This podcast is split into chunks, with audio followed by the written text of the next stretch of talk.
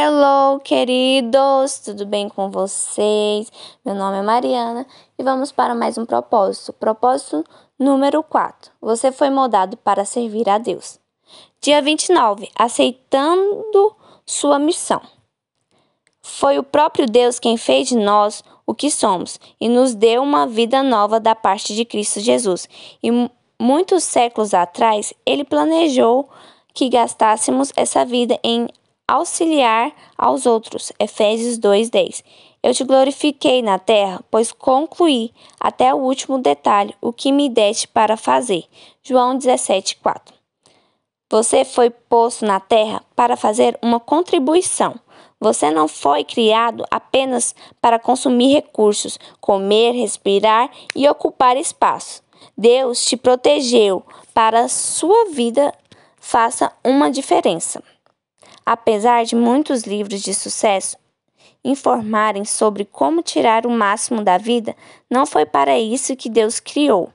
Você foi criado para acrescentar a vida na terra, não apenas para extrair. Deus quer que você devolva algo. Esse é o quarto propósito de Deus para a sua vida e se chama ministério ou serviço. A Bíblia fornece os detalhes. Você foi criado para servir a Deus. A Bíblia diz: Deus nos criou para que fizéssemos as boas obras que Ele já havia preparado para nós. Essas boas obras são o seu serviço. Sempre que você serve as pessoas de alguma forma, você está, na verdade, servindo a Deus e cumprindo um de seus propósitos. Nos dois próximos capítulos, você verá como Deus cuidadosamente molda você para o seu propósito. O que Deus disse para Jeremias também vale para você. Antes que o fizesse no útero de sua mãe, eu o escolhi. Antes que você nascesse, eu o separei para uma obra especial. Você foi posto neste planeta para uma missão especial. Você foi salvo para servir a Deus. A Bíblia diz: Foi Ele quem nos salvou e nos escolheu para o seu santo trabalho, não porque merecêssemos, mas porque esse era o seu plano muito antes do princípio do mundo mostrar o seu amor e sua bondade para conosco por meio de Cristo. Deus o redimiu para que você pudesse exercer sua santa vocação. Você não foi salvo pelo serviço, mas foi salvo para, para o serviço. No reino de Deus, você tem um lugar, um propósito, um papel e uma função a cumprir. Isso dá à sua vida enorme importância e valor. Comprar sua salvação custou a Jesus a própria vida. A Bíblia nos recorda: vocês foram comprados por alto preço, portanto, glorifiquem a Deus com seu próprio corpo. Não servimos a Deus por causa de culpa, medo ou mesmo obrigação, mas pela alegria e profunda gratidão pelo que ele fez por nós. Nós lhe devemos a vida pela salvação. Nosso passado foi perdoado, nosso presente faz sentido e nosso futuro é seguro. À luz dessas incríveis vantagens, Paulo concluiu: por causa da grandeza divina, peço que vocês se ofereçam completamente a Deus como um sacrifício vivo, dedicado ao serviço. O apóstolo João ensinou que nossos, nossos préstimos amorosos às outras pessoas mostram que somos verdadeiramente salvos. Ele disse: Sabemos que já passamos da morte para a vida, porque amamos nossos irmãos. Se não tenho nenhum amor pelo outro, nenhum desejo de ajudar as pessoas e me preocupo somente com minha necessidade, deveria questionar se Cristo está realmente na minha vida. Um coração salvo é um coração que deseja refletir. Frase ilustrativa. Se não tenho nenhum amor pelos outros, nenhum desejo de ajudar as pessoas e me preocupo somente com as minhas necessidades, deveria questionar se Cristo está realmente na minha vida. Voltando. Outro termo relativo a servir a Deus é que mau companheirismo pela maioria das pessoas é a palavra ministério.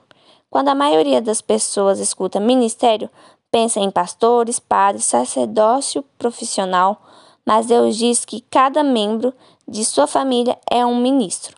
A Bíblia, as palavras servo e ministro são sinônimos. assim como serviço e ministério. Se você é cristão, é um ministro, e quando está servindo, está ministrando. Quando a sogra de Pedro, enferma, foi curada por Jesus, ela instantaneamente se levantou e começou a servi-lo, usando seu novo dom de saúde. É exatamente isso que devemos fazer. Somos curados para ajudar os outros. Somos abençoados para servir uma bênção. Somos salvos para servir e não para ficar sentados esperando pelo céu. Você nunca se perguntou por que Deus não nos leva para o céu imediatamente após aceitarmos Sua graça? Por que Ele nos deixa um mundo decadente? Ele nos deixa aqui para cumprir propósitos. Uma vez que você esteja salvo, Deus pretende usá-lo para seus objetivos. Deus tem para você um ministério em uma igreja e uma missão no mundo. Você é chamado para servir a Deus. Enquanto crescia, você deve ter pensado que ser chamado por Deus era algo que somente missionários, pastores, freiras e outros obreiros de tempo integral experimentavam. Mas a Bíblia diz que todo cristão é chamado para servir. Seu chamado para ser salvo inclui o chamado para servir. Ambos são o mesmo chamado. Independentemente de seu emprego ou carreira, você é chamado para ser um cristão servindo em tempo integral. Um cristão não servo é uma antítese. A Bíblia diz: Deus nos salvou e nos chamou para sermos o seu povo. Não foi por causa do que temos feito, mas porque este era o seu plano e por causa da sua graça. Pedro acrescenta: Vocês foram escolhidos para falar sobre excelentes qualidades de Deus, que os chamou. Sempre que você faz uso das habilidades que Deus lhe concedeu para ajudar os outros, você está cumprindo o seu chamado. A Bíblia diz: Vocês agora pertencem a Ele para ter uma vida útil no serviço de Deus. Quanto do seu tempo vem sendo utilizado a serviço de Deus? Em algumas igrejas na China, dão-se as boas-vindas a novos crentes dizendo: Jesus agora tem um novo um novo par de olhos para ver, novos ouvidos para escutar, novas mãos com as quais ajudar e um novo coração para amar os outros.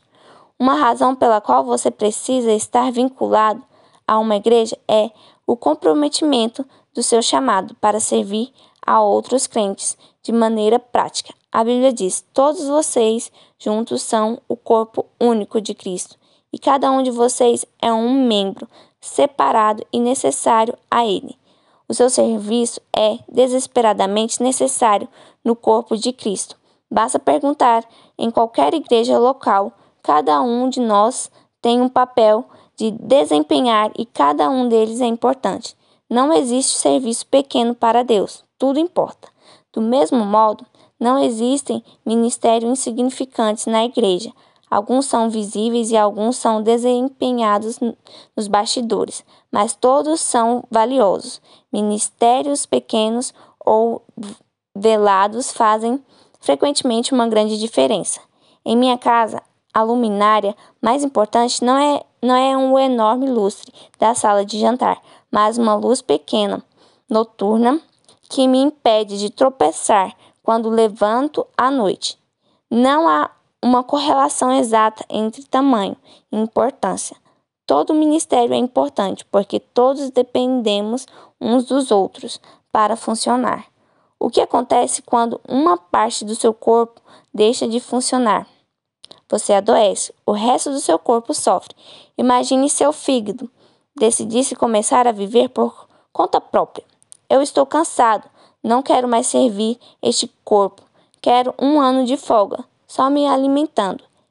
Eu tenho de pensar no que é melhor para mim. Deixe que outra parte do corpo assuma.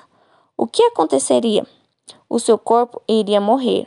Hoje em dia, milhares de igrejas locais estão morrendo por causa de cristãos que não têm vontade de servir.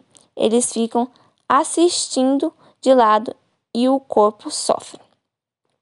A ordem é servir a Deus.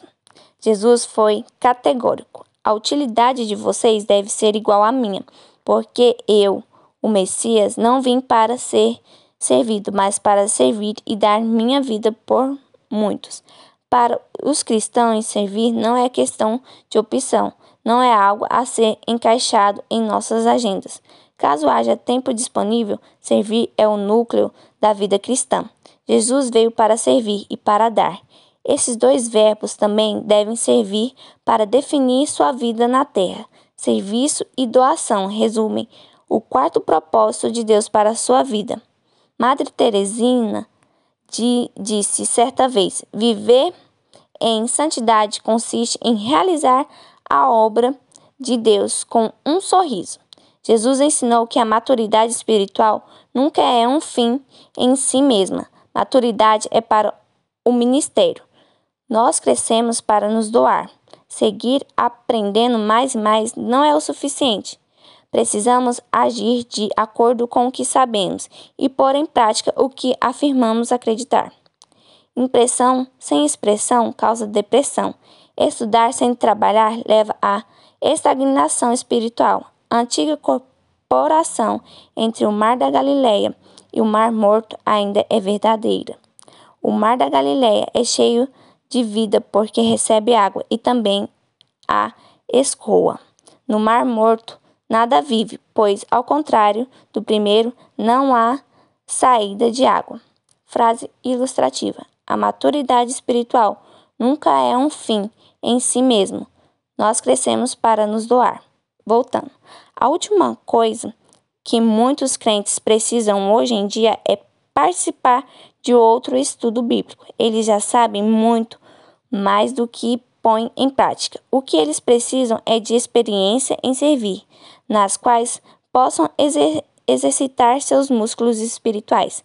Servir é o contrário à nossa inclinação natural. Na maior parte do tempo, estamos mais interessados em nos servir do que no, no serviço.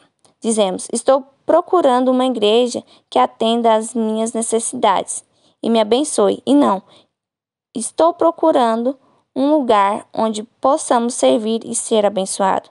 Esperamos que os outros nos sirvam e não ao contrário. Mas à medida que amadurecemos em Cristo, o foco de nossa vida deve ser deslocado progressivamente para termos uma vida de serviço. Um seguidor de Jesus maduro deixa de perguntar quem irá alcançar minhas necessidades e começa a perguntar as necessidades de quem eu vou alcançar. Você alguma vez já fez essa pergunta? Preparando-se para a eternidade. No fim da sua vida na terra, você ficará perante Deus e ele avaliará como você serviu no, aos, aos outros com sua vida. A Bíblia diz: cada um de nós prestará contas a si mesmo a Deus. Pense nas implicações disso. Algum dia Deus irá comparar quanto tempo e energia gastamos conosco em relação ao que utilizamos para servir aos outros. Neste momento, todas as nossas desculpas para o egoísmo soarão vazias. Eu estava muito ocupado, ou eu tinha meus próprios objetivos, ou eu estava preocupado em trabalhar, me divertir ou em preparar minha aposentadoria. A todas as desculpas, Deus responderá: Sinto muito. Resposta errada. Eu criei, salvei, chamei e ordenei a você que tivesse uma vida de serviço aos outros. Qual parte você não entendeu?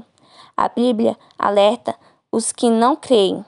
Ele derramará a sua ira e o seu castigo sobre os que vivem para si mesmo, para os outros, para os cristãos.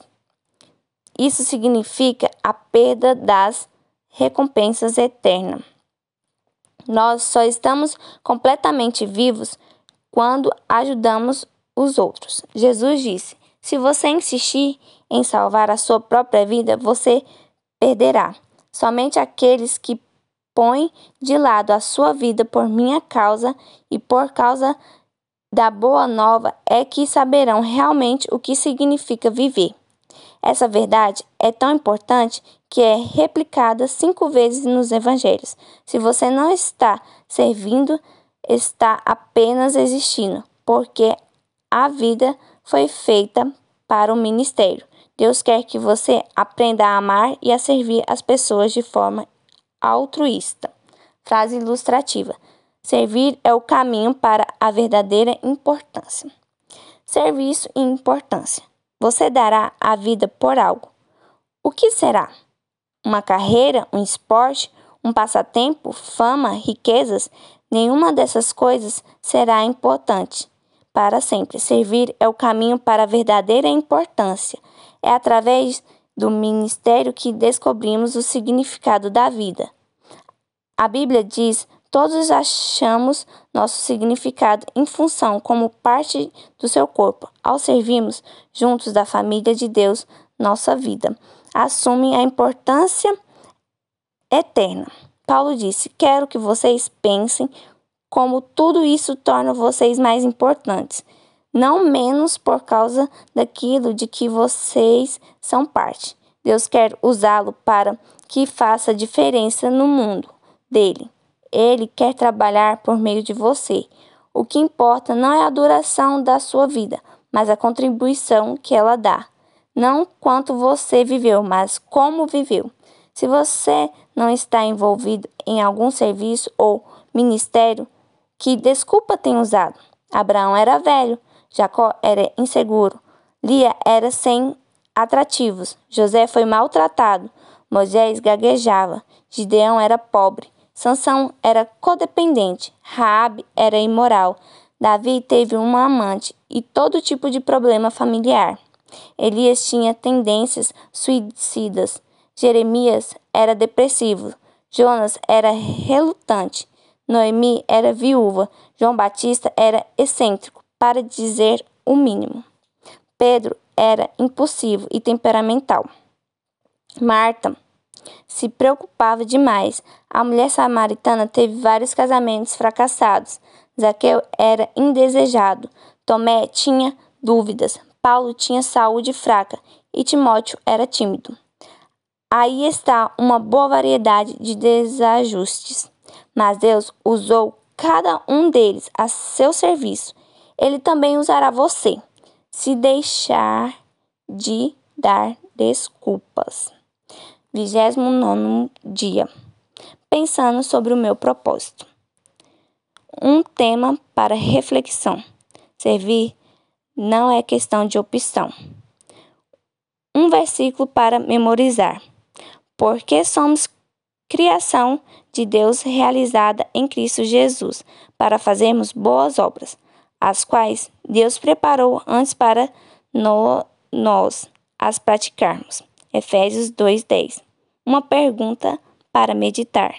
O que está me impedindo de aceitar o chamado de Deus para servi-lo?